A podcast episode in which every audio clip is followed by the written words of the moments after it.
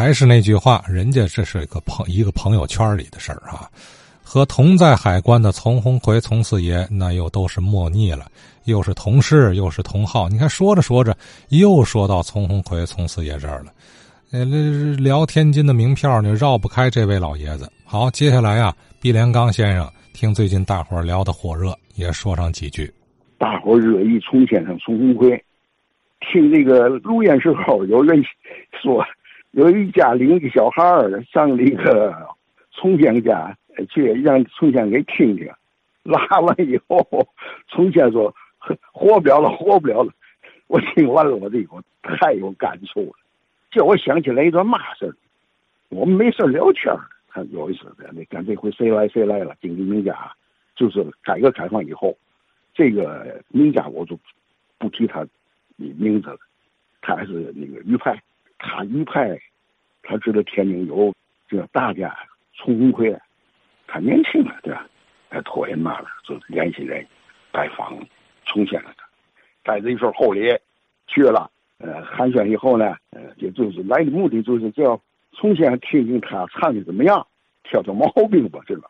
说那你唱你唱吧，他唱段拿手的一派，唱完以后，你先往人家递了份厚礼去，又大老远的 他上你家来。挺年轻的，你不得鼓励鼓励和说点那个嘛嘛的呀？起码江湖话，好好好，不错。之之后继续努力，哪还有有有略微不足的地方，你说点这个。现在来回那那就那些评委，现在说多完美多好啊，是吧？这个从红会先不会这个，不会这个，就是实话实说。看你唱这个鱼派呀，我跟你实说吧，就像小孩刚学说话似的。哎呦，他来这么一句，我们大伙聊天听完这个，我得乐呀！我说这个宋老师太率真，率真无邪，真是率真无邪。人说是北京京剧院的他那头牌呀，像小孩刚学说话似的，你他这率真劲儿，就像他的侄女唱唱唱的，这这说说说说的，是吧？在他眼里那那可真是根本有的东西呢，没进门槛入不了他法眼。他把那个玉玉派那个东西精华的那那个东西都吃肚里去了，对不对？从先生怎么学的这个梅派玉派呢？呀我这点我再说一点。从先生自小啊，他是喜欢京剧，他呀十三岁时候，他就跟着这唱片的拉这个梅派的戏，这这整出都会拉的。他没得到这个名家的指导。有一回呢，他随他们家大人。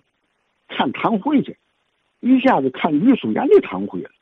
于淑妍的这个上台的这个文雅大方，还潇洒的这个书生气，一下子把这个丛鸿逵先生给吸引住了。再加上这唱腔，他哎呀，好太棒！一下子就是迷迷上这个余派了，把余派的唱片各个方面，他都就是自己学。你怎么学不也是皮毛吗？后来他认识了那个。李培清对吧？给余派拉胡子，还有朱家奎是吧？这俩人，可是他们认识而已。在这个文艺方面，一开始没有。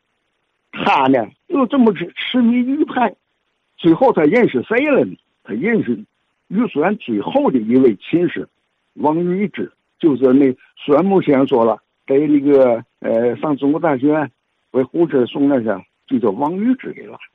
王玉芝。这个人那可是了不得了，他是给于淑媛最后拉胡车的人，而且还给孟小冬拉胡车。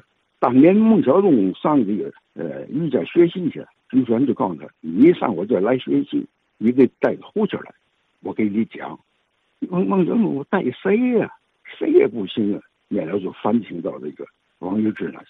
所以说，整整三年，冬天的凌晨四点开始教戏，夏天呢凌晨两点，哎，交戏，整整三年得到了于淑媛的真传了。所以说呢，王玉芝得到真传，不就告诉了这个丛鸿辉了吗？他跟丛鸿辉非常要好，丛鸿辉这么才能得到了这个余派的这个真气。这丛先生他最得到的一个宝贝什么？是余淑妍先生的这指点书法，一个折扇上有余淑妍的书法，他重金得到了。他是特别特别喜爱。余叔元留在世上的真迹太少了，因为他所写的、所弄的东西，他死了以后，他的夫人冲着那个孟小忠里面，一把火都给烧了，嘛也没留下。所以这把这事儿太珍贵了。结果呢，在那个特殊的时期啊，也不知所以了。